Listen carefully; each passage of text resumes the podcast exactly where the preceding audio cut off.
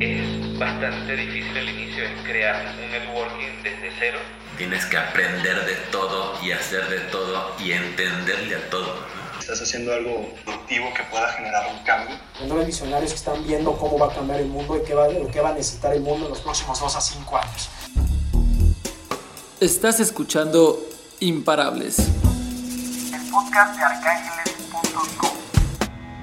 Hola, ¿cómo están? Buenas noches. Bienvenidos nuevamente a este martes de Hablando de Inversiones con Arcángeles y con Luis Barrios. Soy fundador de Arcángeles, una plataforma de inversiones alternativas donde nos enorgullece tener al día de hoy a una de las fundadoras de Trora, ¿no? una plataforma de, verificación de antecedentes e identidad, Maite Muñiz. Y muchas gracias por estar por aquí, Maite. Bienvenida.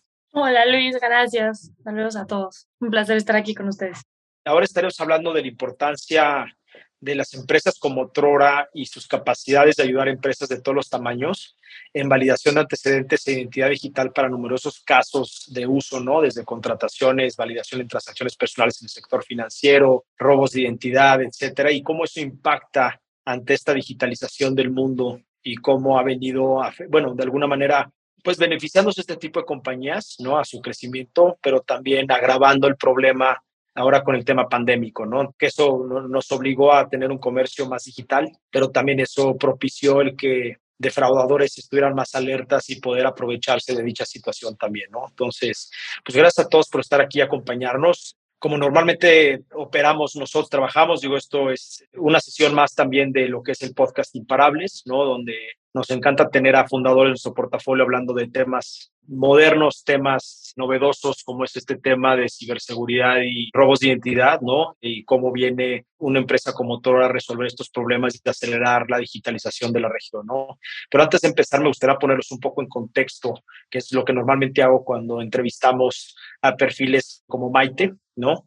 Ya ella nos podrá profundizar aún más en su expertise, en su línea de negocio, ¿no? Para poder darles un mayor contexto y una mayor profundidad en el tema. Entonces, pues digo, antes de quisiera empezar poniéndose en contexto de 2019 a 2020 y derivado de la pandemia, donde el comercio migró prácticamente al Internet, pues el robo de identidad o robo de bases de datos, este fraude cibernético, incrementó en un 45%, ¿no? De 2019 a 2020. Aunque en 2019 había bajado contra 2018, en 2020 incrementó significativamente, ¿no? Ahora, pues, claramente es increíble que los que tienen acceso a la información de clientes venden dicha información a defraudadores por aproximadamente 10 pesos mexicanos o 50 centavos de dólar por identidad, ¿no? Que claramente les sirve para múltiples fraudes, ¿no? Principalmente financieros en estos momentos, pero también para otros usos de, de, bases de datos que luego implica o que terminan en un tema monetario, vamos, porque hay algunos hackers que lo hacen nada más por el gusto de hacerlo, pero la mayoría de ellos lo hacen con un incentivo monetario, ¿no? Finalmente, en poder este, robarse la identidad de alguien, tramitar una tarjeta de crédito, tramitar un crédito y bueno, a la persona original, vamos, a la persona le cae pues un, un, problema financiero en el cual no estaba esperado y el defraudador pues se fue a su casa con mucho más dinero que esos 50 centavos de dólar, ¿no? Por otro lado, es importante resaltar que la mayoría de los negocios que resguardan información confidencial de sus clientes, hoy está sumamente expuesta a ser hackeado, ¿no? Entonces, por eso empresas como Trora en robos de identidad y verificación de antecedentes, que bueno, ya Maite nos platicará este, para qué sirve esa verificación de antecedentes y cómo eficienta ciertos procesos como en contrataciones, puede venir a, resolver muchos de estos problemas también, ¿no? Y Hackmetrics, que es otra empresa que recién invertimos, que próximamente aparecerá en Arcángeles, busca proteger pues, esas bases de datos, ¿no? Hackmetrics está mucho más enfocada en ciberseguridad y en proteger esos datos en contra de hackers malignos, ¿no? Y, y estas dos empresas pues, claramente son clave para el crecimiento de los negocios en la región, ¿no? En Latinoamérica, en un acelerado crecimiento de digitalización de los negocios. Entonces, Maite, pues nuevamente un gusto tenerte en este webinar, ¿no? Con, nosotros en Hablando de Inversiones. Y pues cuéntanos más acerca de Tora, dónde nacieron, cuáles son sus planes hacia futuro desde que levantaron capital en Arcángeles en 2019. Bueno, Tora realmente lo que hacemos, como decías, es nos enfocamos primero al principio mucho en lo que es validación de antecedentes de personas. Somos un startup SaaS completamente. Nacimos en México y Colombia en 2019 y de ahí nos hemos expandido a seis países en Latinoamérica siempre con el objetivo de cómo puedo identificar que alguien es quien dice ser remotamente. Esto claramente tuvo un push y un auge muy grande con pandemia porque digitalizó mucho como el mundo latinoamericano, pero siempre la raíz de lo que nosotros hacíamos era cómo puedo asegurar que alguien, aunque no esté necesariamente en el sistema bancarizado, que es muy común que un data crédito, un experience, un banco de datos crediticio tenga información de los usuarios latinoamericanos, pero alguien no bancarizado no necesariamente. Será cómo podemos obtener información de estas personas para que cuando se vuelvan usuarios o empleados de otras plataformas sepamos quiénes son y qué tantos beneficios les podemos dar. Es decir, lo quiero contratar o no, quiero darle acceso a un crédito o no, dejarlo invertir o no, y ese tipo de cosas que se vuelven un poquito complejas, hacerlo remotamente. Centramos mucho en cómo podemos automatizar ese problema y cómo podemos eventualmente hacerlo cada vez más seguro o más rápido o más eficiente, que siempre entra. Nosotros, en el mundo en el que estamos y en el que operamos, siempre han validado o autenticado de la mejor manera que pueden las empresas con quién van a hacer contrataciones, quién va a hacer un servicio, a quién le van a prestar dinero, pero antes era mucho el tema personal, ¿no? Ve a la sucursal, preséntate con recursos humanos entrégale tus papeles, pero el mundo cada vez es más digital, cada vez es mucho más remoto y ahí es donde se encontraba como el problema inicial. Como bien dices, empezamos en 2019 justo con esa idea, ha ido cambiando un poquito y acelerándose un poquito todo el movimiento por ser más digital, pero siempre con ese objetivo de quién es el usuario final y que no sea un pain tan grande para las empresas poderlo identificar. Buenísimo, Maite. Bueno, nada más como antecedente, bueno, Trora nace en Colombia, ¿no? Entonces, es una empresa que nace en Colombia, que se expande a seis países, también ya operan en México, somos orgullosos inversionistas de ellos, nos encanta trabajar con ellos y creo que han logrado grandes cosas y entendemos perfectamente bien de dicha situación por lo que nosotros como empresa regulada, ¿no? Arcángeles y todo un sector muy grande creciendo en toda Latinoamérica, se ha visto, sobre todo en ambientes regulados, obligados a adoptar este tipo de medidas en temas de identificación de identidades para poder permitirlos invertir, en nuestro caso Arcángeles, en, en ese famoso Know Your Customer o KYC, pero en otras plataformas del sector bancario, fintech, pues mucho es para poder otorgar esas líneas de crédito, poder ser prestamista o prestarle dinero a otras personas, pero creo que esto se extiende a cualquier sector en el tema de recursos humanos para poder acelerar y agilizar y reducir muchísimos costos y rotación de personal justamente en, esa validación de antecedentes, como también la identidad de las personas, ¿no? A la hora de hacer una entrevista o a la hora de presentarse a trabajar, ¿no? Que no haya una impersonificación sobre el candidato de manera principal, ¿no? Pero cuéntanos eh, de tu lado, ¿por qué lo hacen? O sea, realmente, ¿por qué, ¿por qué Trora está metido en el sector, ¿no? ¿Y cómo ven ustedes el panorama de ciberseguridad actualmente para las empresas latinoamericanas?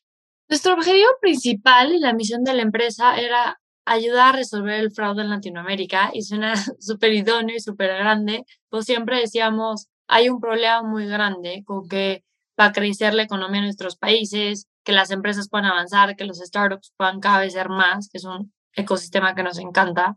Tienes mucho este problema de confianza, de generar confianza, no necesariamente quieren reclutar mexicanos o colombianos o lo que sea, porque tenemos completamente esa reputación un poquito ganada de que hay muchos fraudulentos, de que hay mucho robo, de que hay mucha inseguridad. Pues mucho lo que nosotros hacemos empezaba con cómo le podemos dar a empresas nacionales e internacionales esa seguridad para tener más usuarios o para tener más empleados. Empezamos trabajando mucho con marketplaces, entonces hacía mucho sentido pensar en ambos lados de la cadena. Pensemos en una empresa de delivery o en un ride sharing, necesitas revisar al chofer o al mensajero de la misma forma que al que te compra, pues porque son personas con las que interactúas en un servicio muy directo.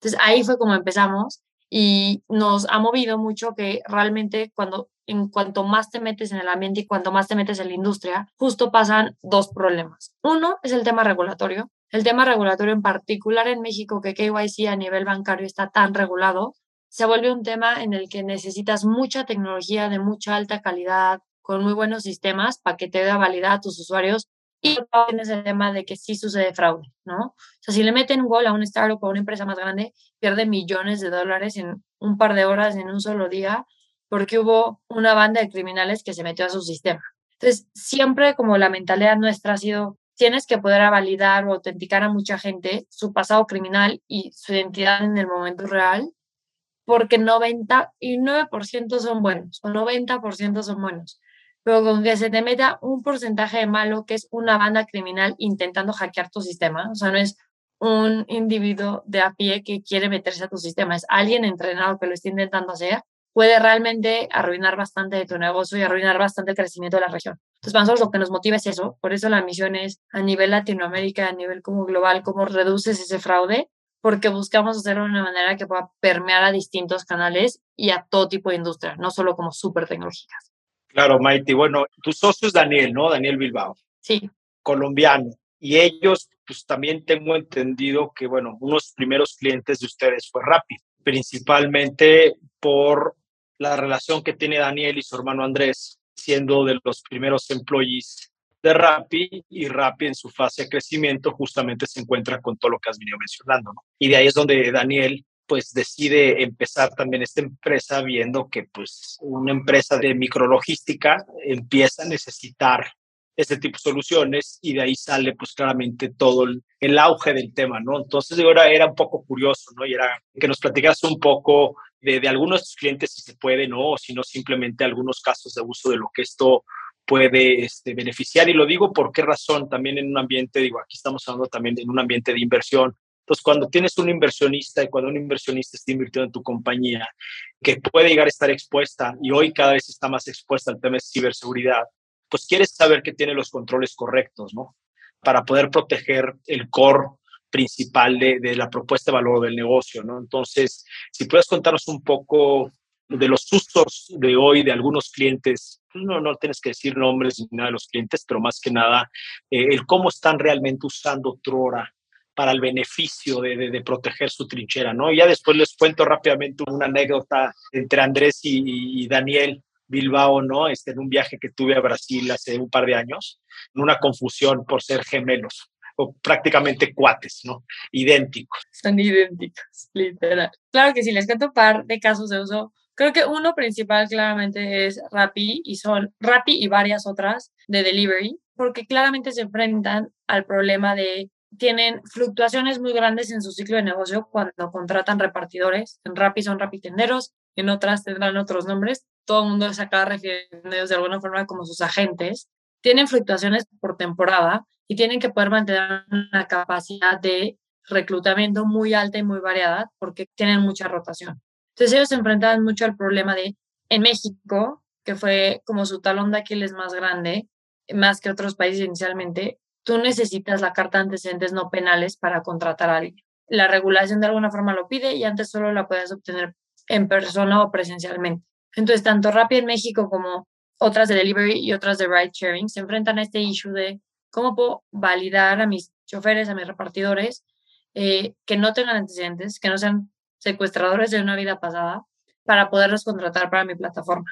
Entonces, ahí empieza el reto y empieza un reto grande y lo que se empiezan a dar cuenta estas plataformas es que ellos tenían equipos muy manuales de recursos humanos o más o menos ese perfil que revisaba los papeles de la gente.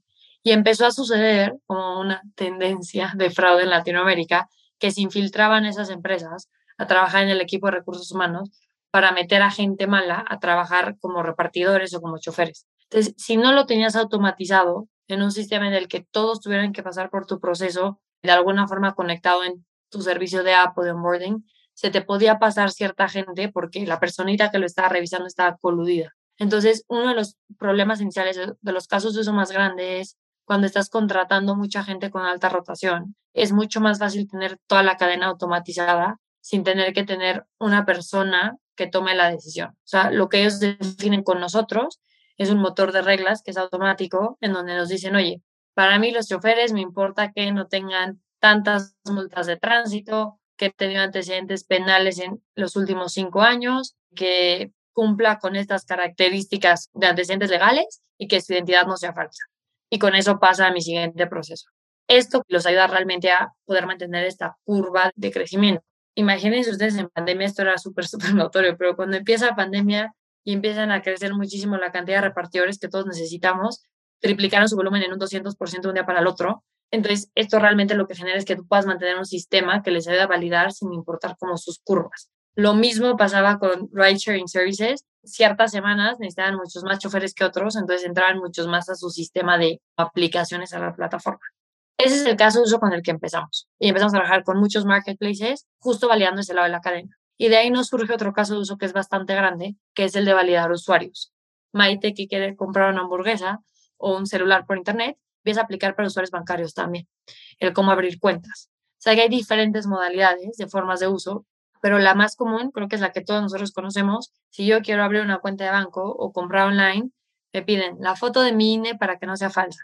Luego un video de mi cara para asegurarme que yo estoy, estoy siendo yo en el momento real y tal vez me pedirán mi correo para autenticar que realmente yo sea el usuario de ese correo. Ese tipo de validaciones se conocen como las de KYC y nosotros las mezclamos mucho con validación de antecedentes, validación de perfil y un par de cosas más, que lo que le ayudan a la empresa a generar es un perfil completo de su usuario para sus modelos de riesgo, para el equipo de finanzas y de fraude en modelos como de riesgo crediticio, para los modelos de marketing de, oye, es mujer de tantos años, tarará, y para el equipo de onboarding en el tema de cumple con mi perfil de seguridad y características para así otorgarle acceso a mi marketplace, coincide con el nombre en su tarjeta de crédito o ese tipo de regulaciones.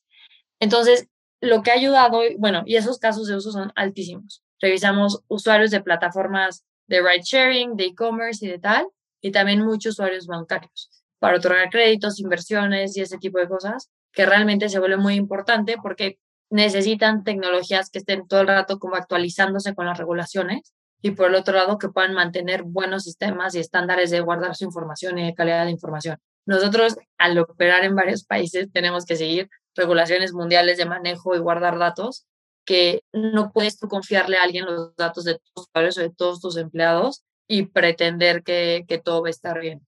Entonces, nuestros dos usos principales son esos y lo que hacemos es los manejamos en distintos canales, que es donde se vuelve ahora sí que el tema un poquito más diverso. Puede ser el normal, que es lo quiero conectar a mi app, yo soy un banco, lo quiero conectar a mi app, me conecto con API o el SDK, o sea, ya muy tecnológico, o quiero una versión un poquito más sencilla, porque soy una empresa tal vez más chiquita que irá creciendo, que no tiene tantos ingenieros. Entonces ahí tenemos, nos usan mucho por lo que es la solución web, donde es un link a una página web y nosotros manejamos como la experiencia de usuario, que es súper importante, o directamente se hace la autenticación vía el canal de WhatsApp. Es decir, yo no quiero que lleguen a mi app, yo le mando una serie de conversaciones por WhatsApp y ahí autentico que Maite es Maite para mandarle su info bancaria o todo lo que tenga que hacer. Como que ahí se mezclan un poco los casos de uso, pero esos son los principales. Buenísimo, eso me encanta, digo, el último feature, el único producto que sacaron, que es justamente el WhatsApp, ya lo quiero, me explico. Hoy por un tema de proceso regulatorio que estamos la mayoría de las fintechs en México, cambiar de un proveedor a estas alturas del partido es bastante maratónico. Entonces, yo estoy esperando el momento en el que ya nos den esa nota de oficio finalmente para después poder empezar a hacer ciertos cambios en algunos proveedores, porque hoy, si bien también nosotros hemos validado que el canal de WhatsApp es poderosísimo, inclusive para las inversiones, ¿no? Entonces, el poder simplificar el onboarding de las personas y poder simplificar este proceso tan tedioso, pero necesario, es un mal necesario, sirve para dos cosas. Uno, para que la experiencia de tu cliente sea extremadamente limpio y fácil y flexible, que puedes hacerlo vía web, vía SDK o APIs, ¿no? Que se conectan directamente a tu sitio o a tus aplicaciones móviles, pero principalmente tan sencillo como mandar una línea de código, a un URL directamente al WhatsApp, picarle y que empiece una conversación con un chatbot que te empieza a pedir información. Entonces lo sientes en una eh, experiencia muy, muy, muy convencional ya para todos nosotros de usar el WhatsApp para conversacional de alguna manera, ¿no? Y de esa manera poder abrir tu cuenta banco es digo, yo me regreso y hago un rewind hace 10, 12 años cuando empieza la innovación de un banco mexicano diciendo que iba a ser este un, el primer de los, ya sabes, el, que pueda abrir las cuentas de banco mediante un SMC. Y todo el mundo estaba como, wow, vamos a hacerlo. Y yo, yo me acuerdo porque yo trabajaba para una consultora de innovación y de digitalización ese entonces y estamos trabajando sobre ese proyecto, ¿no? Y cuando empezamos a analizar el producto, la experiencia de usuario, era así, perfecto. Mandabas tu SMS, este, escribe al 3332 y, y te aparecía pues alguien que te contestaba, sí, sí, perfecto, ¿cómo te llamas? Ibas dando tus nombres y al final de que te habías tomado, que en ese momento se tomaba todavía mucho más tiempo por la falta de la inteligencia artificial y los chatbots, te contestaban al final, ya que habías hecho todo un rollo, al final te contestaban así, perfecto, preséntate con este folio en sucursal para terminar de abrir tu cuenta, ¿no? Entonces decías, pero, pero ¿cómo? Yo pensé que me habías dicho, me habías vendido la propuesta de valor, de que por mi SMS iba a abrir mi cuenta de banco. Yo que estaba esperando un felicidades, en 72 horas te llega tu tarjeta a tu casa, ¿no? Y tus documentos porque ya firmaste todo en digital. Entonces creo que era un, un a bit too early en un tema de convergencia tecnológica y hoy justamente esa convergencia de, del famoso Regulation Tech, que creo que ustedes entran también en ese perfil en el tema de Regulation Tech. Me encanta cómo Trora, digo, viéndolo también en ese ambiente de singularidad de las cosas, esa abundancia y esa convergencia de otras tecnologías que se vuelven habilitadores, hoy Trora se convierte en un habilitador de creación de muchos nuevos negocios que antes no estabas, que no tenías ni siquiera capacidad de hacerlo, ¿no? Entonces, hoy que un Trora esté en seis países latinoamericanos, ¿no? O en, países internacionales, vía WhatsApp, que es una plataforma completamente global, ¿no? Está en todos los celulares del mundo prácticamente, ¿no? Entonces, diciendo esto, y viendo la singularidad de las cosas un poco cuando yo estuve en Singularity, te abren ese mundo o ese mindset, esa forma de pensar y, dices, oye, pues sí, mira, el coche autónomo, ¿qué va a provocar? ¿no? ¿Y cuáles son los efectos secundarios en el sector salud, en el sector seguros, en el sector financiero, en el sector automotriz principalmente, en el llantero, etcétera, etcétera, etcétera, ¿no? Entonces, cuando ves esto, dices, a ver, esta singularidad de las cosas entrando en un punto de trora, dices, pues, ¿cómo puede afectar completamente a otras industrias? Industrias que convencionales que son obvias al día de hoy y completamente absurdas, ¿no? Porque también se dice por allá afuera que la mayoría de las empresas del futuro, sin importar si son tradicionales o digitales, van a ser fintechs, van a ser empresas financieras, van a evolucionar a poder hacerlo. ¿Por qué? Porque hoy con un Trora, tan sencillo y tan tonto que suene el código, sí, hay mucho trabajo detrás, pero una simple innovación puede cambiar completamente, es una placa tectónica y genera un terremoto, ¿no? Provocar un terremoto. Y en este caso, pues, comercialmente hablando, genera un gran terremoto, ¿no? Porque el uso del WhatsApp identidad, pues cualquier negocio hoy puede realmente transaccionar en, en, en fracción de segundos con cualquier este, persona conectada a Internet o WhatsApp. Y de esa manera darle la certeza jurídica, presencial, remota, etcétera, de identidad para poder transaccionar. Entonces, eso en beneficio de ambas partes, tanto del comercio como del cliente, es fundamental. ¿no? Es, es, increíble los alcances que esto puede provocar con un poquito de creatividad como empresario, ¿no? No, total. O sea, el tema de WhatsApp ha abierto muchísimas puertas. Lo lanzamos hace cuatro meses y hemos visto cambios muy absurdos. Y me refiero a absurdos por lo innovadores o distintos que pueden ser realmente y por la acogida que ha tenido. Como que se nos olvida a veces un poquito, no se nos olvida, pero no, estábamos como muy restringidos a buenos celulares, buen internet, buen acceso para poder hacer muchas de las autenticaciones. En particular, pues sí, estamos en Latinoamérica donde no todos tenemos el plan de datos que puedo usar 24/7 y de alguna forma el monopolio de WhatsApp en Latinoamérica sí ha ayudado a que ese outreach a gente en comunidades donde literal el único internet que tienen es acceso a WhatsApp, les permita seguir en conversaciones de servicios, compras, apertura de cuentas en un canal que ya tienen, que no les cuesta y que estamos muy acostumbrados a usar. Eso, entonces estábamos bastante sorprendidos que no esté antirregulado, entonces estábamos muy felices al respecto, pero por el otro lado como que sí ha abierto muchas puertas y muchos casos de uso muy extraños, pues porque es muy fácil conversar con un bot y automatizarlo y de alguna forma obtener mucha información vía ese canal. Eso sí, para apertura de cuentas o para el trozo de reactivación ha sido súper interesante, ¿no? Porque a mí nunca me vas a poder reactivar o renovar en una app que ya dejé de pelar o en una app que nunca descargué porque me da flojera. Pues si me escribes por WhatsApp, no me queda de otra, todo el rato estás viendo ese canal. Entonces, ese caso ha sido súper interesante. No, y, digo, y por otro lado me encanta la palabra que usaste también en tema de absurdo, porque creo que es algo que nosotros usamos mucho, en donde lo que es absurdo hoy es obvio mañana, ¿no? Entonces, en Arcángeles estamos invitando constantemente a que abras un poco tu percepción y, aprendas o empieces a invertir diferente, que inviertas en lo absurdo, que será obvio mañana, ¿no? Empieza a invertir en el futuro desde hoy. En estas compañías que hoy puede sonar un poco absurdo decir, ay, sí, validaciones por WhatsApp, seguramente pues un, banco tradicional te diría, estás loca, no hay manera que me meta yo ese cuento, yo tengo que verlos físicamente en sucursal, o trae también esa dualidad o anticuerpo de, a la innovación de que ir en contra del cambio, ¿no? O decir, no, es que la regulación no nos permite, pues sí, sí te lo permite, vamos, ¿no? Si lo haces de manera correcta, es nada más esa adversidad al cambio y que pues los emprendedores justamente como ustedes, Maite y Daniel, creando Trora desde hace un par de años, pues es justamente porque ahora es innovación este, disruptiva en estricto sentido que puede ser un habilitador como lo han logrado, ¿no? Y eso es algo que es digno de existir y es algo que se merece un lugar en este mundo, ¿no?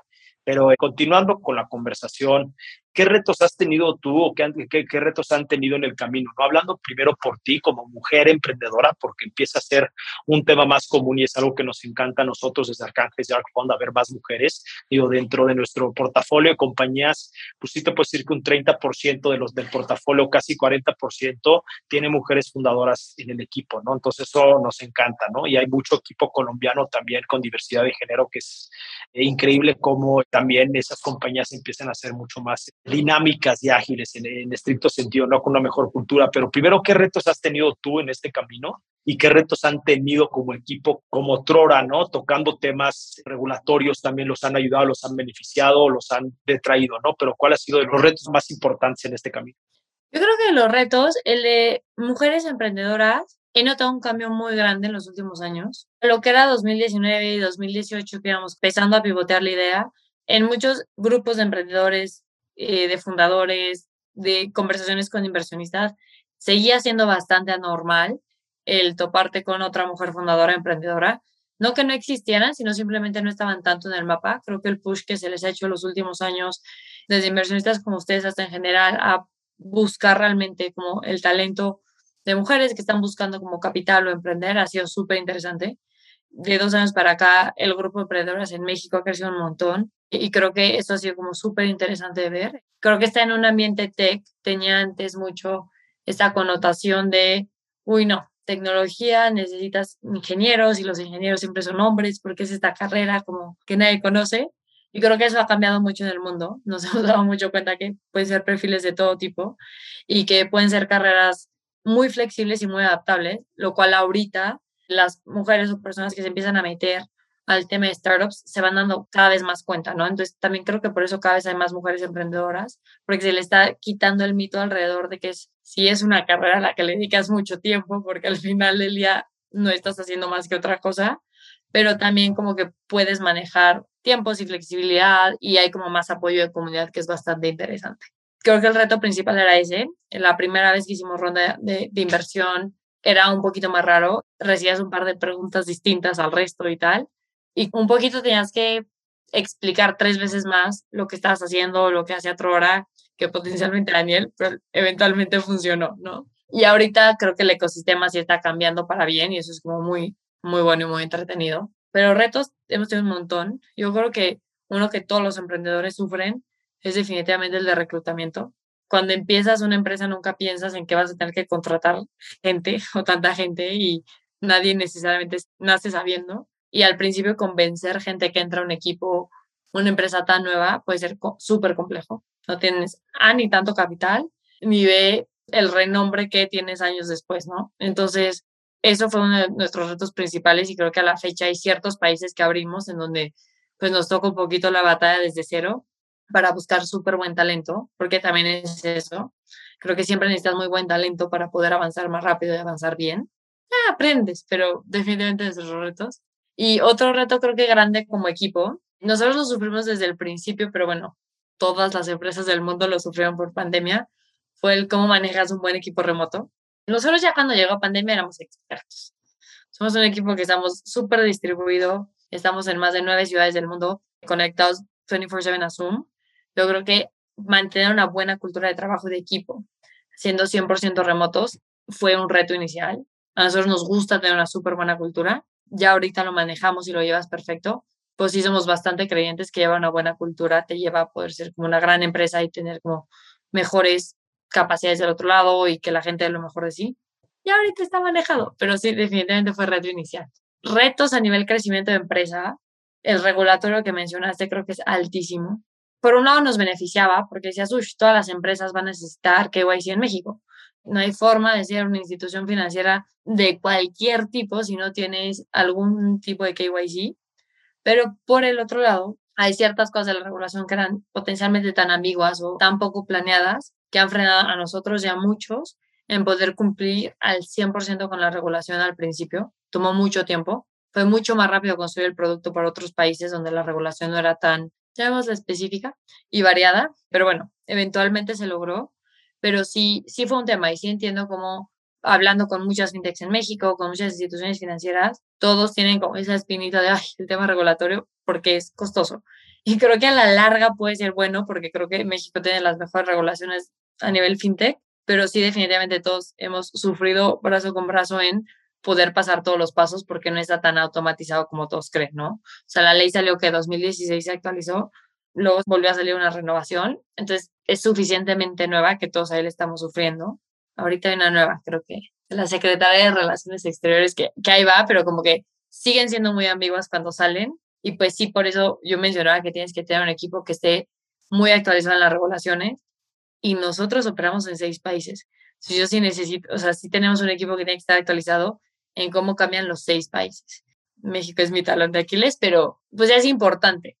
El otro tema que ha sido muy sonado para todos últimamente a nivel regulatorio es el tema de manejo y protección de datos. Facebook nos hizo el favor de traerlo a la luz y se me hace súper importante. Está mucho más regulado en Europa con la ley de GDPR y nosotros operamos con clientes europeos, entonces nos tocó acoplarnos. Hoy lo agradezco completamente porque cumples con todas las regulaciones de manejo y protección de datos, pero como que son temas importantes. Te frenan un poquito más en tu desarrollo de lo que hubiéramos pensado inicialmente, porque no solo tienes que hacer la tecnología, sino pasar las regulaciones, pasar las revisiones, esperar a que te aprueben ciertas cosas, etcétera. Como que amplía el tiempo de desarrollo que tengas destinado para tu producto potencialmente.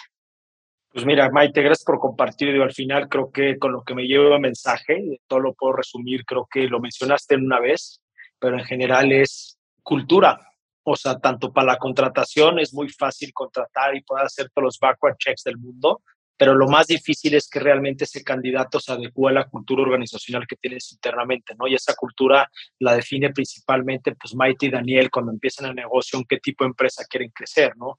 Y, luego por eso existen pues, estas, rotaciones de personal, porque no logran realmente empatizar, por más cracks que sean, por más este, imparables que sean, como colaboradores de la organización, con mente emprendedora y lo que quieras, si no son compatibles con la parte de cultural, pues hay que parar el camión la siguiente parada y, dejarlo bajar y que se suba otro, porque si no te va a frenar más. Y ahí creo que en una compañía en crecimiento hay lugares limitados por un tema de presupuesto y también por un tema de, agilidad y de, y criterio y de talento, como bien dices, ¿no? Y en la parte de crecimiento, como lo estás mencionando, pues volvemos acá en el tema de cultura, ¿no? Una cultura que está consistentemente abierta a los cambios y que está siendo proactiva, ¿no? Porque, digo, yo viéndolo, relacionándomelo con nuestra operación, pues para mí lo más difícil del tema regulatorio ha sido yo que el cambio cultural internamente en el equipo, ¿no? El lograr que realmente nuestro equipo esté abierto, no necesariamente tienen que ser expertos en la ley o expertos en GDPR y lo que tú quieras, ¿no?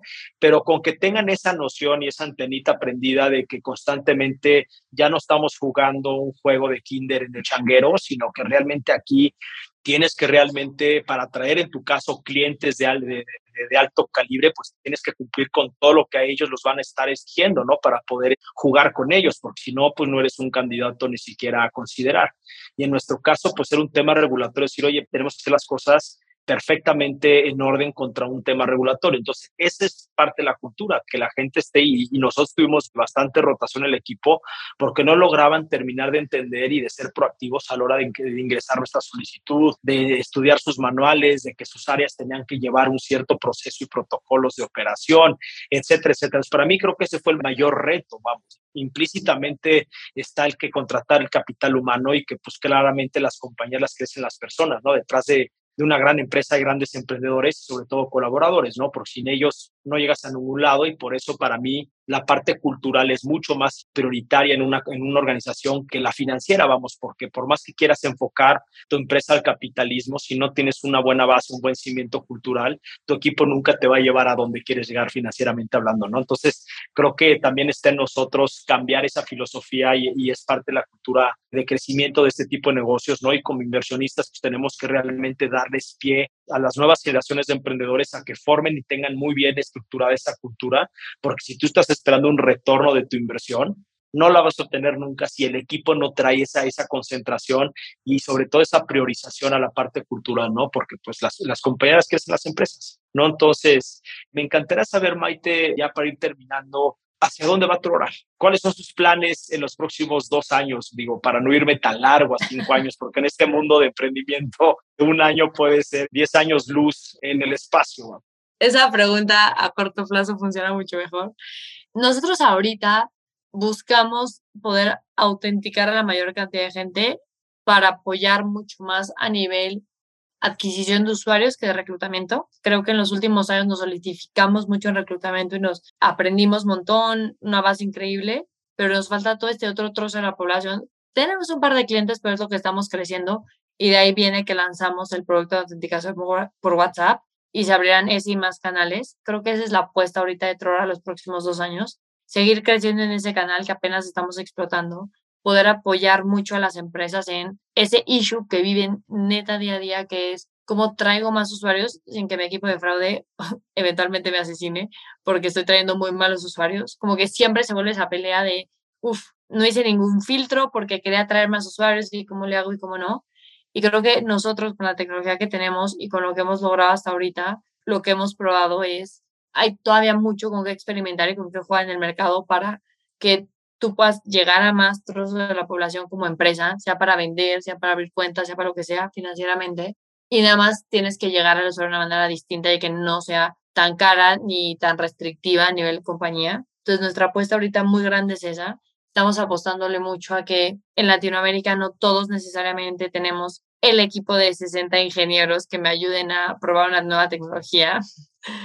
Y por ende lo estamos haciendo todo para el equipo de operaciones, el equipo de adquisición, el equipo de mercadeo, que quiere probar nuevas formas, pero cada vez por temas regulatorios no va a poder probar nuevos usuarios si no los valida antes o no sabe quiénes son antes. Entonces, esa es nuestra apuesta. Estamos ahorita creciéndolo, lanzando mucho ese producto en México y en Brasil en particular, para crecer esos dos mercados, porque si bien empezamos en Colombia, sigue siendo nuestro mercado más grande, entonces estamos mucho apostándole a México y Brasil para lograr como ese trozo de ayudar a las empresas a cerrar el trozo de adquisición de usuarios sin que se vuelva este tema de, uff, todos los que validan antifraude me frenan usuarios, sino más bien abrirles diferentes caminos. Eso es en lo que estamos ahorita súper enfocados, con diferentes casos de uso.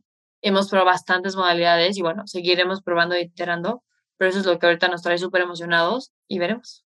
¿Y cómo le hacen con el tema de capitalización? Digo, porque si mal no recuerdo, al día de hoy, pues no ha habido ninguna otra ronda adicional de, de, capital, vamos, ¿no? Y creo que eso es lo que también, por un lado, me encanta de Torra, que han sabido, pues, ser muy frugales, ¿no? Y en inglés, muy scrappy con el capital que se levantó en 2019, que para, para la dimensión y el tamaño de la compañía tampoco es que haya sido mucho capital en ese entonces, ¿no? Y ahora viendo las mega rondas y miles de fondos para afuera y entrándole al fintech y a todo, ustedes pues como que no veo esa prisa por a fuerzas levantar capital. Digo, yo sé que por las relaciones y, una buena ejecución y el acceso a ciertos clientes les ayudó a tener una facturación muy temprana, ¿no? En que les daba una cierta sostenibilidad y que les empujaba ese famoso runway hacia adelante, ¿no? Pero ¿tienen planeado levantar alguna ronda futura de capital?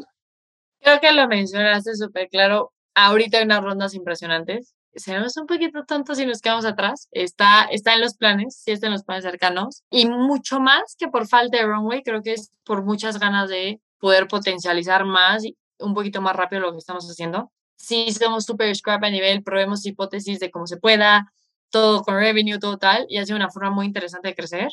Ahorita sí vamos a, a levantar ronda pronto, porque lo que estamos buscando es seguir con nuestra cultura de scrapping para salir adelante, pero meterle mucho más temas a mercadeo, mucho más temas a conocimiento, exposure y crecer en general más rápido. Entonces, bueno, eso sí requerirá una ronda y estaremos moviéndonos hacia eso en el futuro cercano claro, digo, al final creo que el capital es gasolina, ¿no? Para que el carrito ande y camine más rápido, digo, es uno de los cinco capitales que nosotros analizamos como inversionistas en las compañías. Te digo, el primero para nosotros y el más fundamental es el capital cultural, después vendrá el capital humano, después viene, y te lo, se lo estoy diciendo en orden de prioridades, viene el capital operativo y de procesos, y después viene lo que es el capital financiero y por último el capital intelectual, ¿no? Entonces creo que ustedes eh, eh, han logrado fortalecer muchísimo estos cinco capitales, ¿no? Que es lo que convierte en una, una empresa exitosa o que le da la viabilidad a ser escalable en el tiempo y ahora sí que Antes de terminar, mi querida Maite, me encantaría hacerte una última pregunta que siempre hacemos. ¿Qué te hace imparable a ti? Yo creo, diría, soy extremadamente recursiva y soy súper curiosa para aprender. Y yo creo que una cosa que ha permeado mucho en la cultura de Trora y que nos gusta, yo creo que a todos los founders, y es esas ganas de aprender y retarte en el mercado. Yo no sabía tecnología cuando empecé en Trora, ¿no? Entonces, creo que para mí eso siempre ha sido una súper motivación de si podemos crear una empresa tech sin que la persona que haga productos sepa tecnología, porque realmente puedes aprender muchas cosas de todo mundo, de la gente que trabaja para ti, de la gente con la que platicas, de libros, de artículos, de todo. Entonces yo creo que para mí lo que más me mueve es seguir aprendiendo, seguir moviendo y de alguna forma pues compartir conocimientos también. No, buenísimo, Maite. Pues no sé si quisieras tú agregar algo más, darle alguna recomendación a las empresas allá afuera, sobre todo las pymes, ¿no? Que creo que son los que más carecen de digitalización. ¿Alguna recomendación o algo que quisieras comentar al público y a la audiencia en relación a, este crecimiento digital y, cómo justo ahora puede venir a resolver estos temas, ¿no? Claro que sí. Uf, yo en particular a las pymes y a todos, creo que sí recomendaría bastante.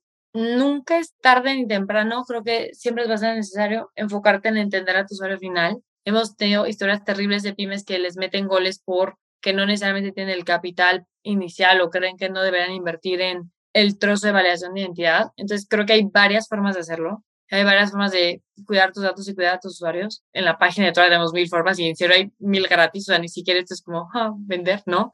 Eh, pero creo que sería súper importante educarse del tema, educarse de cómo puedes, ah, si es cumplir regulación, creo que hay formas y guías de hacerlo ya cada vez más fácil, o si es un sistema de, oye, tengo mi pyme, estoy empezando a vender en línea, ni siquiera me considero un e-commerce gigante, pero quiero poder llegar a distintos usuarios o mercados. Sí tenemos un par de temas en nuestro blog que les pueden ayudar bastante en cómo prevenirse de formas que no son tan complejas, que no requieren muchísima inversión ni muchísimo equipo. Entonces, por ahí luego les paso también mi contacto si tienen cualquier duda, pero creo que es súper importante educarse un poquito del tema y empezar a prevenir a nivel usuarios y empleados para que luego no les metan un gol. O sea, nuestros primeros clientes siempre llegaban porque les metían un gol muy grande y como que ya, ya son historias terribles. Entonces, a todo nos pasa y va a pasar. Yo creo que es importante prevenir, entender quién es tu usuario y frenarlo y entender quién es tu empleado también. Creo que va, va de la mano para que no te entre una persona buscada por el FBI. O sea, sucede poco, pero sucede. No, justo, justo lo que te iba a decir, ¿no? Creo que Latinoamérica sigue en un ambiente muy reactivo, no preventivo, ¿no? Y creo que eh, eh, al día de hoy debemos ser más preventivos y más hablando de un mundo digital que controlamos cada vez menos, ¿no? Y que empiezan a haber unas locuras allá arriba, descentralización y eh, criptomonedas, inversión, y, o sea, tienes ahora sí que te vuelves un ciudadano del mundo, ¿no? Entonces realmente tienes que proteger y si eres un empresario, eres un empresario del mundo, porque hoy con el Internet puedes llegar muy lejos, ¿no? Y la última pregunta que te quisiera hacer, que respondas yo, que va a ser muy sencilla y muy rápida, es justamente que yo creo que es ese tabú, ¿no? Que luego estas este, pequeñas y medianas empresas o estos nuevos empresarios o empresarios del pasado que se digitalizar, piensan que luego este tipo de soluciones son estratosféricamente caras. Y por lo que yo sé y conozco este, su, su modelo de precios, creo que realmente la inversión contra el beneficio que hace uno es completamente distorsionado, vamos, ¿no? Genera justamente esa abundancia de que se vuelva muy accesible para la mayoría de las pymes en México y en Latinoamérica, ¿no? Porque creo que cuesta por ahí de 10 a 15 pesos la validación de una persona, si no me equivoco. Sí, justo. Entre 15 y 20 pesos, depende qué tan robusta quede ser la validación, pero es justo por ese rango de precios. Hay para muchos usuarios también mucha escalabilidad y a nosotros nos gusta mucho seguir el modelo de precios que es solo te cobramos por lo que uses y conforme tu negocio crezca, que creo que también es una cosa que da mucho miedo como emprendedor que va empezando, es, oye, creo que voy a crecer un montón, pero no estoy seguro y no quiero pagar el año completo y luego no sé qué voy a hacer con las validaciones que compré. Nosotros literal manejamos un esquema you pay as you go, no necesitas como de alguna forma comprometerte a cosas altísimas y también vamos creciendo y como que mejorando te ofertas conforme creces, que creo que es bastante relevante. Manejamos muchísimo el análisis de, datos y de situación para ti. No tienes que luego tú sentarte a interpretar todo lo que hicimos por ti o toda la validación que hicimos. Entonces sí es bastante friendly para pymes. Tenemos varios planes de pymes también que como que ayudan a empezar como si quisiera una inversión súper alta. Entonces sí realmente les recomiendo que intenten, que nos marquen, que les contemos, a ver si hace sentido para ustedes. Y si no, aprendieron un poquito, pero creo que realmente hay en serio bastantes planes porque nuestro objetivo siempre fue, nosotros cuando estábamos empezando apreciamos muchísimo las empresas que decían, te doy un plan inicial más barato porque eres nuevo, tal, y vas creciendo y tal. Y nos gusta mucho ayudar en ese ecosistema, ¿no? Si puedes apoyar a los que van empezando a crecer, creo que siempre vale la pena hacerlo. Y nunca vamos a lograr nuestra misión de fraude en toda Latinoamérica si no le damos a todos. O sea, no, no se vale solo voy a reducir fraude en los siete bancos más grandes. Eso no nos funcionaría. Entonces creo que sí quitar el tabú de que esto es carísimo y de que esto lo puede pagar alguien altísimo para nada. Creo que hay cosas muy accesibles. Entonces sí, reach out y felices de platicarles un poquito más. Pues Maite, muchísimas gracias y gracias por, por, compartir esta historia, ¿no? Esta historia de Trora. Trora es una empresa imparable para nuestro punto de vista y tú eres una mujer imparable, ¿no? Entonces, muchas gracias por compartir con nosotros. Mil gracias, Luis, por el invite y feliz de platicar con ustedes. Soy fan de su podcast, así que todo bien. No, hombre, perfecto. Pues nos encanta tenerte dentro del podcast Imparables. Y pues ya que lo mencionas, invitar a todos ustedes a que nos sigan en Spotify, en, en el podcast Imparables, y puedan escuchar de historias como la de Maite y muchas más que hemos entrevistado desde el inicio de Arcángeles en contando historias imparables de emprendedores en Latinoamérica, ¿no? Agradezco mucho a Maite por acompañarnos. Este fue otro episodio más de Imparables con Maite Muñiz, cofundadora de Trora. Muchas gracias, buenas noches.